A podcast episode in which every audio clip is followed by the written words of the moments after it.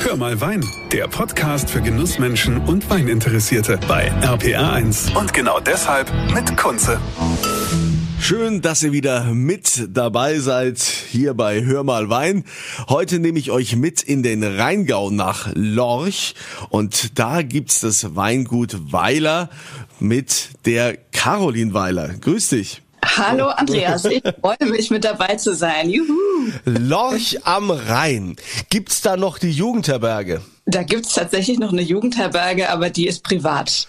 Also Aha. darf man leider nicht mehr übernachten. Ich war da mal in der vierten Klasse in dieser Jugendherberge. Das war dann so ein weißes Gebäude, so ein großes. Ich habe mir schon gedacht, oh, das ist toll. Nur waren wir nicht in diesem Gebäude untergebracht, sondern hinten waren dann noch so Holzbaracken. Da, da haben wir dann schlafen dürfen. Ja, gut. Also deshalb habe ich an Lorch keine schöne Erinnerung an meine Kindheit, aber dafür äh, ist Lorch mittlerweile umso interessanter für erwachsene Menschen, die gerne Wein trinken und die gerne in der Natur unterwegs sind. Das Weingut Weiler ist ja, gibt's ja schon ein bisschen länger und du bist jetzt quasi die Jungwinzerin, die in die Fußstapfen der Eltern tritt. Wie bist du zum Weinmachen gekommen? Oh je, ganz lange Geschichte. Ich kürze es mal ein bisschen ab. Ich war 16 gewesen und äh, stand vor der Entscheidung, was will ich eigentlich machen. Und äh, meine Eltern haben beide gesagt, oh, du hast noch zwei Brüder. Einer der Brüder wird irgendwann den Betrieb übernehmen. Du als Mädchen, du machst am besten was Soziales. Und man hört natürlich mit 16 Jahren noch äh, auf die Eltern. Und so bin ich dann erstmal in den Bereich ähm, Sozialassistentin und dann darauf aufbauend in die Erzieherin äh, reingerutscht und habe das äh, beides absolviert studiert und habe aber schon gemerkt, dass mich das nicht erfüllt und ich brauche irgendwie mehr Futter für den Kopf. Und ähm, dann war ich tatsächlich 24 und habe gesagt, du Papa, ich muss dir was sagen. Und dann hat er gesagt, ach, du bist schwanger. das hätte ich jetzt auch gedacht. Super. Und dann habe ich gesagt, nein, ich bin doch nicht schwanger. Ich schmeiß hin und ich fange nochmal komplett von vorne an. Also du kannst dir nicht vorstellen, was da los war. Äh, die Bude war zu klein. Äh, da hat gesagt, du spinnst, mach das nicht. Wie willst du eine Kälter bedienen? Wie willst du eigentlich hier in unseren Steillagen arbeiten? Du bist eine Frau. Du kannst das körperlich gar nicht. Das ist eigentlich so ein Knochenjob. Tu dir das nicht an. Du wirst niemals reich dabei. Und ich habe gesagt, doch, ich will das. Mein Herz hängt daran und ich ziehe das durch. Und äh, ja, so kam tatsächlich zum Weinmachen. Geboren und aufgewachsen in einem Weingut und äh, mir hat die Arbeit schon immer großen Spaß gemacht und jetzt bin ich Feuer und Flamme und bin gerade mitten in der Betriebsübernahme. Ach komm. Ja. Ja, da hat dein Vater wahrscheinlich nicht schlecht geguckt, dass das jetzt doch so gut läuft, ja. Vor allen Dingen äh, immer mal wieder dieses Klischee, was man so hört, ja, du bist eine Frau. Ich meine, mittlerweile ist das doch völlig überholt. Wir haben doch so viele tolle Winzerinnen, die äh, ganz tollen Wein machen und ich sehe ja auch, dass du dich äh, so stark also dafür engagierst für Frauen im äh, Winzerbetrieb, dass du äh, du hast ja auch eine, eine Homepage äh, wein-weiblich.de. Ja. Genau. Ja, Wein weiblich war tatsächlich auch noch mal so ein Special gewesen. Ich war dann ähm, oder ich habe mich entschieden, wie gesagt, den Betrieb zu übernehmen, hatte aber natürlich keine Ausbildung gehabt und musste dann erstmal äh, mich entscheiden, will ich Winzerin werden oder eben studieren. Und dann habe ich mich fürs Studium entschieden. Und innerhalb des Studiums gab es dann ein Casting, dass äh, ein Nachwuchstalent für einen Film gesucht wird. Und der Film heißt Wein weiblich. Und Stuart Piggott suchte zu dem Zeitpunkt den Superstar. Und ich muss dir ganz ehrlich sagen, ich bin Erzieherin. Ich musste erst mal überlegen, wer ist Stuart Piggott? Nein, der große Stuart Piggott der große Stuart Piggott. Und ich habe es dann gegoogelt und dachte mir, okay, wie peinlich, das nicht zu wissen. Aber tatsächlich, wenn man in dieser Weinszene da noch nicht drin war, dann kannte man diesen Namen auch einfach nicht. Und dann ähm, habe ich mitgemacht bei diesem Casting. Wir müssen äh, vielleicht ganz kurz für alle sagen, die gerade zuhören. Ne? Also falls es euch nix sagt, ne? ich bin ja hier dafür da, äh, selbst äh, Leuten, die ganz neu jetzt zum Wein kommen, hier einen Einstieg zu verschaffen. Ne? Also Stuart Piggott ist einer der größten Weinkritiker ähm, überhaupt und ähm, da gab es auch immer quasi ein Buch, was er rausgebracht hat und hat so ein, einige gesagt, jetzt hat er sich aber glaube ich mittlerweile zurückgezogen und macht das jetzt nur noch so so auf Zuruf. Also der ist nicht mehr ganz so präsent, wie er das, wie er das früher war, aber einer der großen Weinkritiker, kann man sagen. Ne? Okay, jetzt, Caro, du bist dran. Liebe an Stuart in dem Moment, äh, wenn du zuhörst. Ja, genau. Und ich war gerade frisch im Studium und dann gab es eben dieses Casting. Wein weiblich sucht den Superstar beziehungsweise ein Nachwuchstalent. Und ich habe mich beworben und habe tatsächlich dieses Casting gewonnen und wurde zwei Jahre lang mit der Kamera begleitet mit anderen Profi-Winzerinnen wie zum Beispiel Eva Vollmer, Theresa Breuer oder Silke Wolf.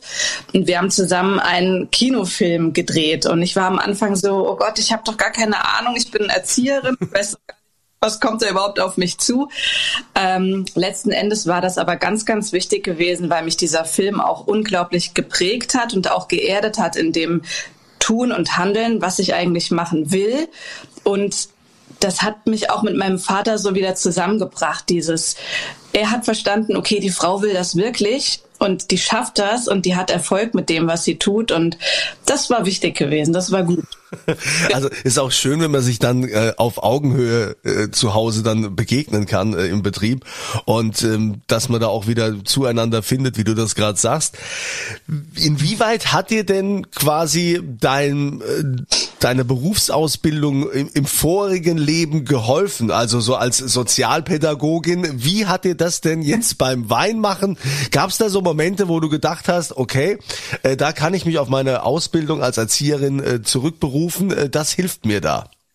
Ja, als allererstes einen ganz langen Atem zu haben. in allen Bereichen und einfach auch mal äh, Konflikte und Diskussionen äh, nicht sofort zu beantworten, sondern einfach mal einen Moment auszusitzen und äh, ein bisschen Gras über die Sache wachsen lassen.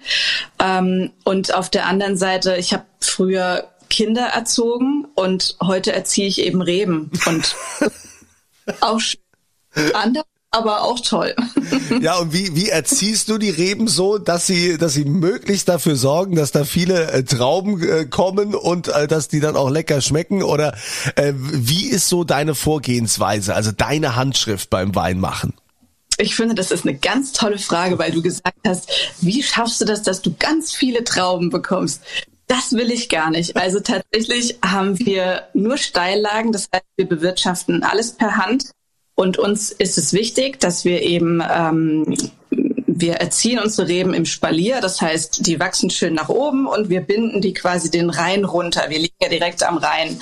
Und wir haben eine Burgrebe an dieser Rebe, das heißt, wir wollen gar nicht diese großen Massen erzeugen, sondern wirklich lieber weniger Trauben, aber dafür ganz, ganz aromatische Trauben, weil wir eben in den Steillagen auch nur Schiefer- und Quarzitböden haben, die natürlich ähm, unsere Weine extrem mineralisch prägen. Also wir produzieren hier keine extrem fetten Bomben, sondern wirklich eher fein filigran, aber dieses extrem mineralische, das kommt bei uns richtig gut raus und tatsächlich auch meine Handschrift. Wenig Ertrag, aber dafür richtig coolen Wein. Dafür richtig guten Wein. Gibt's denn, gibt's denn so eine Rebsorte, wo du sagst, das ist mein Liebling? Also meistens ist es ja der Riesling. Ich meine, ich bin auch äh, großer Riesling-Fan.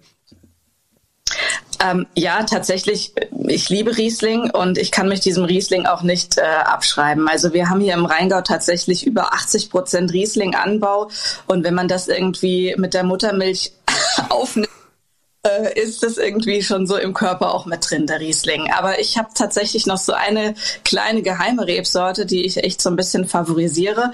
Und äh, das kommt noch aus Zeiten meines Großvaters. Der war großer Silvaner-Fan gewesen. Mhm. Und kann mich erinnern, als ich klein war, da war ich vielleicht so zwei, drei Jahre alt oder so und ich war auf dem Arm von meinem Papa und wir waren gerade in der Weinlese und mein Opa hatte so eine richtig tolle Silvaner-Traube in der Hand und hat gesagt, probier mal die Traube. Und diesen Geschmack und dieses, dieses Empfinden, das vergesse ich mein Leben nicht. Und deshalb bin ich tatsächlich auch einfach dem Silvaner immer noch so ein bisschen verfallen und ähm, es, wir haben viele alte Reben hier stehen und wir sind kurz davor, jetzt ein paar Weinberge auch ähm, auszuhauen und da wird mit Sicherheit auch ein Silvaner Weinberg angelegt. Oh, das finde ich toll, Silvana. Das, das, erinnert mich an meine Studienzeit in Bayreuth in Oberfranken. Da gab's auch immer, da gab's auch immer so zur Brotzeit, gab's immer aus dem Boxbeutel, aus dem Boxbeutel gab's dann immer ein Silvaner direkt äh, zum zur Brotzeit und das äh, fand ich immer sehr lecker, ne? wenn du dann so ein bisschen Hausmacher Wurst da hast und ein bisschen Käse und Brot und dazu Silvaner, ach, finde ich finde ich total schön. Ja, finde ich auch richtig gut. Und ich bin auch gespannt, wie sich der Silvaner dann eben hier auf diesen kargen mineralischen Böden entwickelt. Ganz anders als in Franken, aber ich glaube, können wir alle gespannt sein. Gut, es wird ja auch viel Silvaner in Rheinhessen und äh, also auch in der Pfalz äh, angebaut. Also so ist es ja nicht. Ne? Also und äh, die die schmecken ja auch. Ist denn nicht auch so Rheingau? Im Rheingau wird natürlich viel Riesling angebaut. Ähm, viele, die sich nur auf Riesling konzentrieren, aber es gibt ja auch äh, einige Winzer im Rheingau, die trotzdem auch einen äh, großen Anteil an an Spätburgunder haben. Ist es bei euch auch so?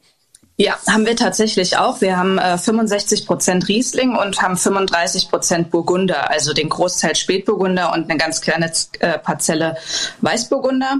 Und äh, Spätburgunder ist für uns auch wirklich eine ganz tolle Rebsorte, die natürlich eine rote Alternative zum Riesling darstellt und schon auch wirklich ähm, ihren Charakter zeigt auf unseren Steillagen. Wir haben ähm, verschiedene Lagen ähm, in Lorch auf Quarzit- und Schieferböden, aber auch eine ganz besondere Lage in, äh, im Assmannshäuser Höllenberg. Mm, der Höllenberg. Äh, Philitschiefer, also das rötliche Gestein und man sagt diesem Gestein vulkanischen Ursprungs nach und das macht diesen Wein unglaublich besonders. Da produzieren wir wirklich nur ganz, ganz wenige Trauben aus diesem Weinberg. Wirklich eine rare Menge und der ist immer sofort vergriffen und das ist wirklich ein Bombenwein. Also, hu. ja, das glaube ich, ja. Und man darf dann auch nicht leider, äh, man darf nicht selbst zu viel davon trinken, weil äh, sonst hat man nichts mehr zum Verkaufen. Ne? Ist ja dann auch ja, blöd. Das, das stimmt tatsächlich. Wobei ich schon auch sage, das bin ich mir wert, dass ich mir zumindest mal eins, zwei Fläschchen aus selbst ja, Das, das gönne ich mir jetzt, das habe ich mir verdient. Genau. Ja, also der Rheingau ist ja auch ähm, schon, also vom Image her ein bisschen schwerfällig. Also im Rheingau sagt man ja immer, ja, hier, das sind nur diese ganzen Traditionalisten, ja, da sind hier, hier ist der, der, der Adel, ja, die, die, die sich für was Besseres halten und so, so ein bisschen unnahbar. Ähm, wie reagierst du darauf, auf solche Klischees? Äh, würdest du sagen, das ist noch so oder das hat sich mittlerweile geändert oder was tust du, um dieses Klischee oder diese Vorurteile einfach mal aus dem Weg zu räumen? Also man muss natürlich dazu sagen, dass der Rheingau wirklich extrem renommiert ist und wir hier eben von früher noch sehr, sehr viele ähm, Burgen haben und wir viele Mönche auch hier hatten, die eben dieses Handwerk, das Weinhandwerk beherrschten. Und das ist natürlich auch in der heutigen Zeit noch so, dass es, ich will nicht sagen verstaubt ist, dieses Image, aber wir natürlich schon hier große Namen haben, die fest in der Weinwelt verankert sind und die natürlich auch eben durch eine besondere Farbe auf dem Etikett um es mal so zu beschreiben. So, äh, Himmelblau zum Beispiel. Zum Beispiel Himmelblau, ja. Ähm, die natürlich dann auch ein, ein besonderes ja, Image haben und einen besonderen Wein auch machen. Und ich persönlich als Jungwinzerin, ich will mich von dem Ganzen zum einen abheben, weil ich nahbar sein möchte. Bei mir soll jeder äh, eingeladen sein, hierher kommen und sagen, Caro, ich will mal mit in die Weinberge, ich will mal deinen Keller sehen. Das möchte ich gerne schaffen und wir müssen natürlich auch hier in Lorch sagen, wir haben hier ähm, dadurch, dass wir hinter der Bahnschranke liegen, also in Rüdesheim gibt es eine Bahnschranke und jeder, der den Rheingau so ein bisschen oberflächlich kennt, denkt, äh, dass der Rheingau in Rüdesheim zu Ende ist. Und das muss ich brechen. Also das, da bin ich voll, dass ich sage, ihr müsst nach Lorch kommen, ihr müsst euch diese tolle Landschaft anschauen, ihr müsst diesen Wein, der hier wächst, probieren und vor allem auch die Menschen kennenlernen, die einfach so herzlich sind und sagen, kommt hierher und wir trinken zusammen was und äh, da breche ich definitiv eine Lanze dafür. Ja, also der Rheingau ist mehr als die Drosselgasse in Rüdesheim. Absolut. Das, Amen. Amen. Also mehr für den Rheingau.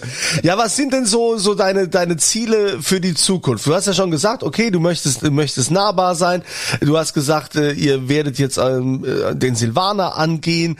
Ähm, Gibt's weitere Pläne, wo dein Vater auch mitspielt? Ja, es ist äh, auch wieder eine ganz tolle Frage, denn wir waren am Anfang ganz unbekannt. Keiner kannte Weingut Weiler. Also wer, wer ist das überhaupt? Und es ist ein kleines Weingut, keiner kannte uns. Und mein Vater war immer ganz glücklich, wenn er mal ich sag mal, in, einmal in Lichtjahren irgendwo erwähnt wurde und hatte dann den größten Spaß dran. Und ich bin anders. Ich bin jemand, ich sag, wenn keiner hierher kommt, dann muss ich uns erstmal bekannt machen und sagen, hallo, hier bin ich, ich bin Caroline Weiler, ich starte bei Null und ich will diesen Betrieb hier übernehmen und ich möchte das Gesicht für diesen Betrieb sein. Und das hat in den letzten Jahren gut funktioniert. Ich wurde ähm, glücklicherweise in der äh, FAS ähm, in der Frankfurter Allgemeinen Sonntagszeitung als Winzerin Entdeckung des Jahres genannt. Das war mhm. ein unglaublicher Hype. Und ich glaube, dann wurden vielleicht auch andere Menschen hellhörig und äh, die Vinum kam auf mich zu, beziehungsweise ich hatte entschieden, äh, bei Vinum unsere Weine mal anzumelden, ein renommiertes Weinmagazin, um einfach mal zu sehen, ähm, wie werden unsere Weine eigentlich bepunktet und wo stehen wir eigentlich. Und es dauerte nicht lange und der Chefredakteur ähm, Joel Payne hatte angerufen und hat gesagt, wo stehst du denn gerade? Und ich habe gesagt, oh, ich bin gerade im Assmannshäuser Höllenberg, ich bin am Traubenteilen, ähm, halt dich besser mal fest, wenn du da stehst. Und ich gesagt, oh Gott, was kommt denn jetzt? Und dann hat er gesagt, du bist unsere Entdeckung des Jahres geworden auf bundesweiter Ebene. Und das war so ein Moment, ich habe geheult, ich habe gedacht, was ist denn jetzt los? Es war Wahnsinn gewesen. Und das gibt einem tatsächlich die Bestätigung, auch wenn du noch ganz am Anfang stehst und dein Licht vielleicht noch nicht so hell strahlt, du kannst es schaffen, wenn du Mut beweist und einfach irgendwie Bock darauf hast. Das war schon eine mega Erfahrung. Das war echt cool. Und deshalb, um nochmal darauf zurückzukommen, ich will natürlich diesen Erfolg ausweiten. Ich will mich weiter bekannt machen oder speziell Lorch und seine Weine. Und ähm, da habe ich, glaube ich, genug äh, Aufgaben und äh, Verpflichtungen, die damit einhergehen. Also ich kann nur für mich persönlich sagen, dass ich sehr froh bin, dich jetzt äh, kennenzulernen, dass du für Lorch stehst und vielleicht endlich dieses grausame Bild aus dieser schrecklichen Jugendherbergserfahrung mit Lorch äh, vielleicht mal aus meinem äh, Kopf verschwinden kann.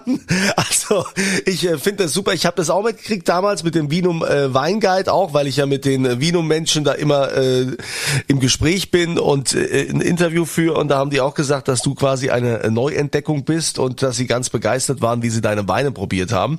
Das macht ja dann immer der Herr Mangold und der Joel B. Payne zum Beispiel. Und ähm, das äh, finde ich also wie gesagt äh, super und äh, dass es auch diese Magazine gibt, die dafür sorgen, dass da Aufmerksamkeit auch entsteht und dass es eben nicht so ist. Man kennt ja auch diese Geschichten, äh, man muss sich irgendwo einkaufen und kriegt plötzlich äh, dann entsprechende Promotion oder ne, wie das halt so so das ist. Ne? Also das so vom Hören und Sagen habe ich das so mal mal gehört, dass sowas auch gibt. Ne? Ja, mit Sicherheit. Aber ich glaube, das wäre tatsächlich niemals mein Bestreben. Also entweder man mag die Weine oder man mag es eben nicht. Aber ich würde niemals für Geld irgendwie sagen, jetzt mag mal meine meine Weine. Ne? Das ist irgendwie so.